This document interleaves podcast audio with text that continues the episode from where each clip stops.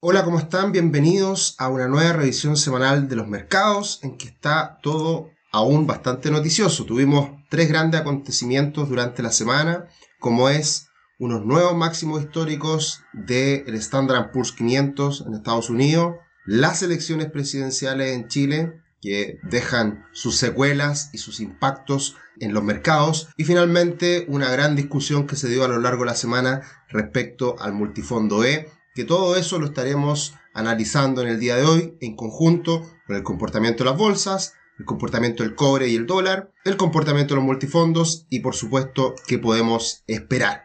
Acá tenemos el balance semanal que fue muy positivo para los mercados. Primero, las bolsas estadounidenses, los índices con alzas importantes, como el Dow Jones subiendo un 1,1%, Standard Poor's 500 un 2% y el Nasdaq un 2,8%. Baja el VIX, se recupera el Bitcoin que estuvo por, poco, por pocas horas bajo los 30 mil dólares y aparecieron las compras.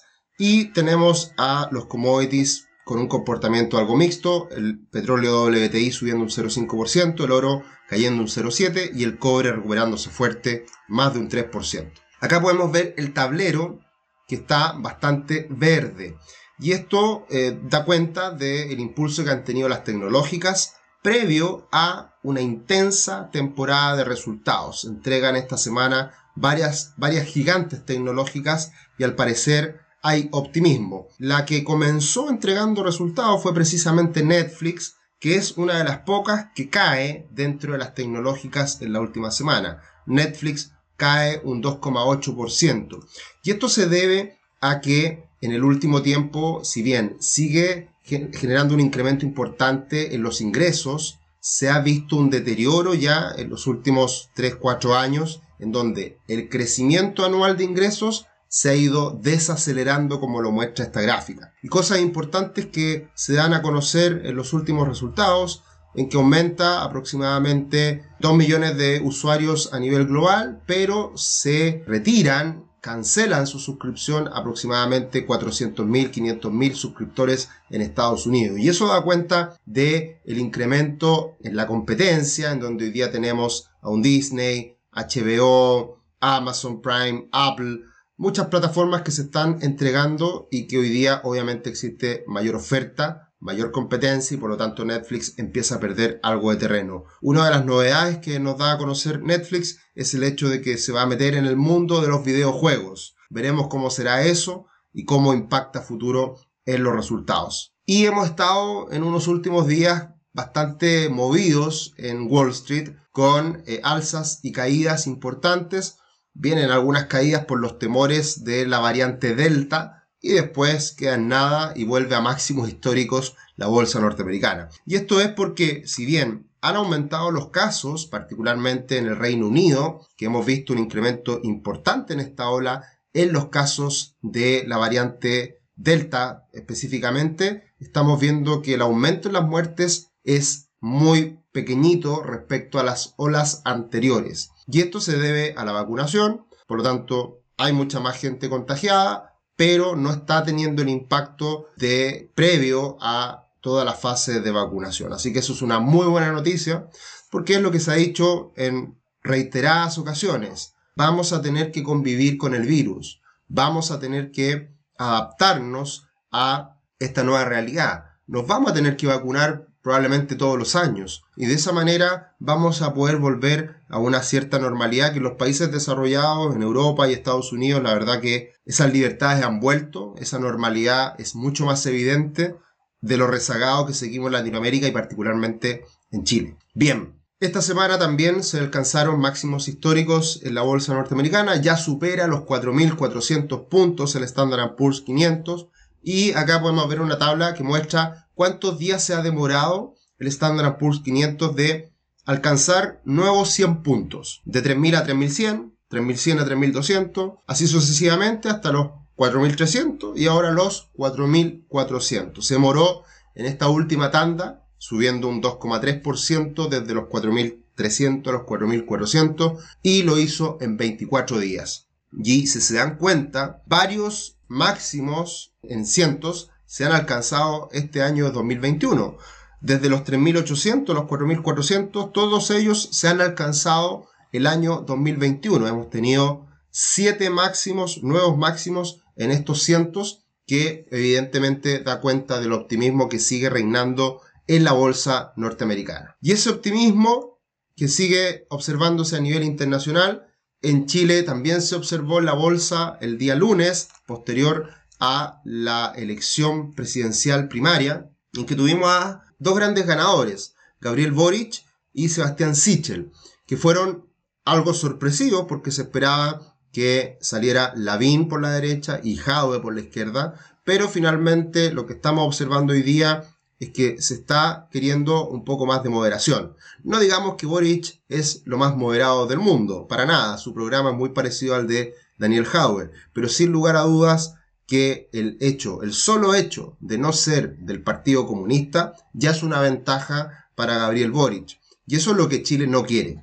Chile ya definitivamente no quiere al Partido Comunista, es una muy buena noticia. Y por otro lado tampoco quiere a la UDI, a la tradicional UDI con la BIN. Y, eso también creo que es una buena noticia. Finalmente se está encontrando el país en candidaturas más independientes, más nuevas, algo más de centro. Y eso obviamente que fue muy celebrado por el mercado. Pero la verdad que esta semana el mercado se fue rápidamente eh, debilitando y finalmente estamos llegando a una misma situación previo a estas elecciones primarias. Y eso es porque todavía hay mucha incertidumbre, va a seguir existiendo esa incertidumbre, todavía no es ninguna garantía que el programa de Boric, si llegara a salir él, eh, fuera un, programa eh, positivo para la economía, para el desarrollo, para la superación de la desigualdad, porque finalmente todas estas buenas intenciones se tienen que concretar, se tienen que financiar y eso es lo muy difícil, lamentablemente, que estamos viendo hoy día en varios programas. Ojo,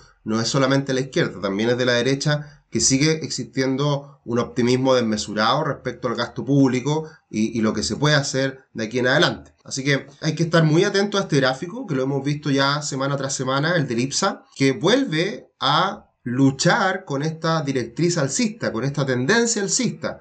Y por lo tanto, si, en un inicio pensábamos que el IPSA podía volver a superar los 4.400 puntos y de ahí en adelante seguir avanzando.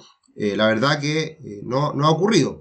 Y, ahí hay dos cosas importantes que tomar en cuenta. Bueno, también esta semana se conoció que Jana Proboste ya definitivamente va como candidata. Y es impresionante hoy día la cantidad de candidatos que existen en la izquierda. Todavía se tienen que poner de acuerdo ahí para ir eliminando unos que otros, porque si no, les, les, puede jugar en contra en la presidencial definitiva. Todo esto está noticia en desarrollo, así que por eso va a seguir siendo tema de aquí a noviembre. Pero acá pasa algo bien interesante. En, el día viernes particularmente tuvimos una caída fuerte en la bolsa chilena sin mayor noticia. Y bueno, en, primer lugar, eh, Sokimich tuvo un incendio en una planta, lo cual le, está afectando económicamente. Sokimich es una parte importante del IPSA y por lo tanto golpea bastante al conjunto. Y eso fue una de las razones de la caída del día viernes, pero también hubo un conjunto de empresas que tuvieron caídas importantes también, bancos, retail, etc. Pero viene algo importante de ahora en adelante, comienza ya la temporada de resultados en Chile y Sonda es una de las primeras empresas que entrega sus resultados. Y muchos están esperando una recuperación impresionante en las utilidades de las empresas chilenas. Yo también lo creo. Y particularmente Sonda, para que se hagan una idea, Sonda vale en bolsa hoy día 300, 400 millones de dólares, muy poquito. Son, todas las empresas chilenas están muy castigadas respecto a sus máximos de algún momento. Y los resultados del primer semestre de Sonda, los pueden ver en su página web, son 25 millones de dólares de ganancia, de utilidad. Entonces ya, hagamos una matemática simple. Primer semestre 25, segundo semestre 25 más. Gana 50 millones de dólares este año Sonda y a un precio de mercado de 300 millones, 400 millones, estamos hablando de una, una relación precio-utilidad de 6, 7 veces. O sea, es una ganga. Realmente eh, es impresionante lo castigado que están las empresas chilenas. Siguen generando utilidades y por lo tanto, solamente por comprar una empresa chilena y por sus utilidades que genera futuro, van a ser situaciones muy interesantes desde el punto de vista de la inversión. Un poco lo que dice Warren Buffett siempre. Comprar empresas que estén castigadas pero que ganen plata. Y eso es muy diferente a una empresa como la TAM, que la TAM se ha desplomado, pero pierde todos los días mucha, mucha plata. Ahí está la diferencia, comprar una empresa castigada, pero que siga ganando dinero.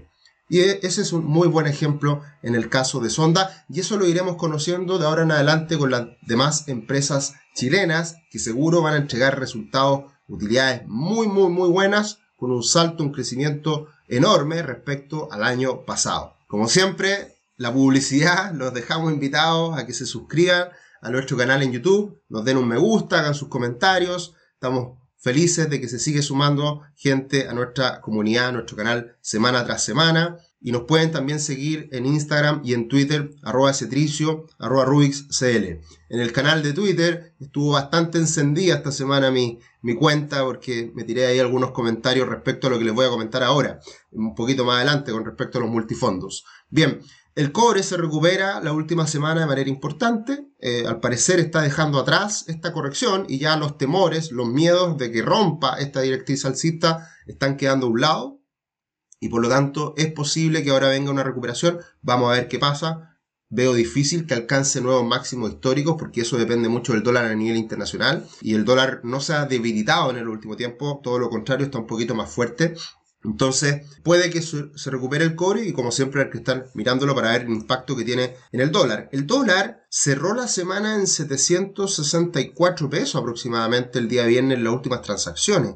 Y eso ya da cuenta de que no hay ninguna moderación y sigue el proceso alcista que veníamos anticipando ya desde hace varias semanas con un primer nivel objetivo en, en los 762 aproximadamente y un segundo nivel objetivo los 7.85. Así que si rompe estos niveles máximos del dólar, no sería raro que siga subiendo. Esperábamos una moderación tras las elecciones, pero eso no ha pasado y por lo tanto hay que estar muy atento a cómo viene la chimuchina, las peleas, las noticias que se van conociendo en la política con la convención constitucional, con los candidatos a presidente y también con los candidatos que van a postular al Congreso. Muy importante, eso yo lo he dicho siempre, es un gran riesgo el que se izquierdice demasiado el Congreso chileno. Y eso va a depender mucho de la capacidad que tengan los partidos, la capacidad que tengan los presidenciables para poder arrastrar a políticos, a diputados, senadores que puedan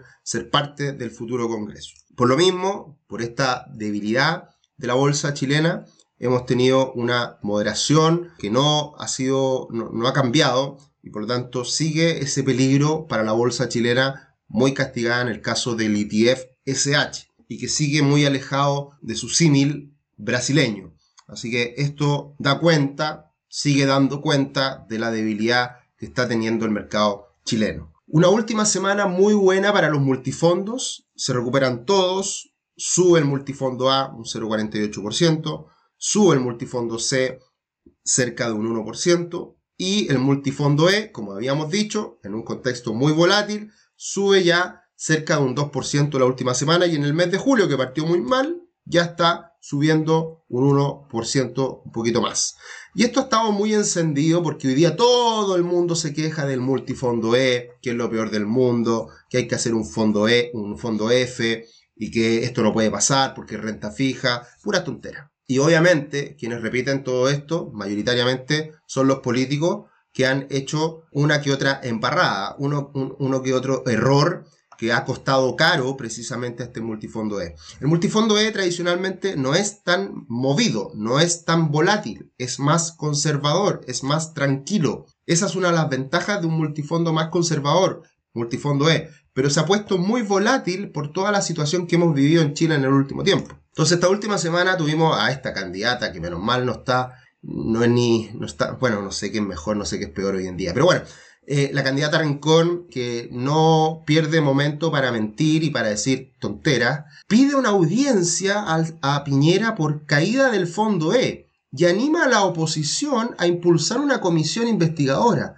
¿Investigar qué? Si todo lo que ha pasado en el, en el, último tiempo en el multifondo E se inicia a partir del estallido social. desde el estallido social la volatilidad del multifondo E aumenta exponencialmente. Y eso es evidente entenderlo porque Chile tiene hoy día mucho más riesgo país. Y además se han tomado decisiones erradas de parte del Congreso, de parte de estos políticos. ¿Qué ha pasado en el multifondo E? El por qué ha caído tanto en el último tiempo. Bueno, primero, el multifondo E alcanzó máximo en febrero con unas rentabilidades exorbitantes que no tenían sentido había rentado mucho el multifondo E hasta febrero.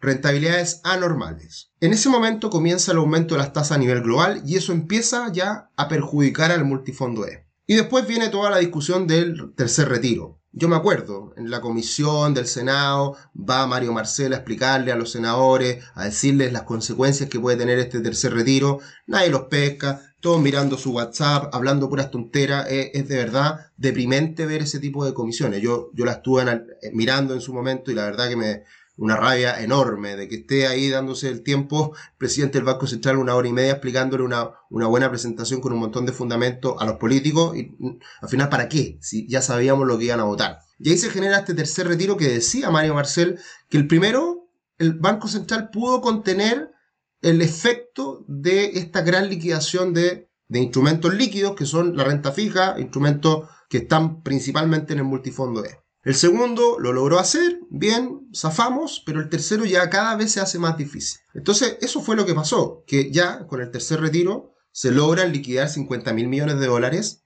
en menos de un año. Gran parte de, de esa liquidación de instrumentos son renta fija, que es lo más líquido, lo que se puede liquidar para entregarle a la gente. Y eso empieza ya a generar un problema enorme en el multifondo E por el exceso de oferta de estos papeles aumenta el riesgo país, inestabilidad política, viene la elección de alcaldes y constituyentes y avanza este peligro de radicalización de, la política en Chile. Además, se aprueba después el IFE, más de 10 mil millones de dólares que se van a entregar a la gente, exceso de liquidez, aumenta la inflación por toda esta liquidez que aumenta los precios y por ende luego el Banco Central sube las tasas, da la señal de comenzar a subir las tasas, que todo esto le afecta a el multifondo E. Y como los instrumentos más conservadores también los tienen los fondos mutuos, inversionistas en Chile, ¿qué pasa? La gente ve que se empieza a caer, a caer, a caer estos, estos fondos que son conservadores, anormalmente cayendo mucho respecto a, a su historia, la gente se asusta y liquida estas platas además. Efecto bola de nieve en que muchos inversionistas salen asustados. Entonces, fue una seguidilla de situaciones que pasan en el primer semestre y que llegamos a ese punto máximo que ya, o, mínimo del multifondo E, en que se empieza a recuperar. Solo un dato, desde el punto mínimo alcanzado hace dos semanas el multifondo E, ya se recupera aproximadamente un 4%. Así que ya estamos viendo un punto de inflexión y todo esto ya empieza a quedar atrás. Así que, en tono de broma, un Twitter puse ahí esta semana, hagamos una comisión investigadora para que nos expliquen por qué ha subido tan rápido el multifondo E, un 4% en las últimas dos semanas. Así que, bien, eso ha sido un poco la tónica de los últimos días. Acá está el comportamiento del multifondo E en la línea rosada, que es lo que debería entregar de rentabilidad un multifondo E históricamente, UF más 2% anual. Esa es la rentabilidad. Esa es la rentabilidad que uno debería buscar en el multifondo E. ¿Qué es lo que pasó hasta febrero? rentabilidades anormales, rentabilidades exageradas. Entonces ahora se habla de pérdidas millonarias. ¿De qué pérdidas millonarias me están hablando? Si esto finalmente es lo normal.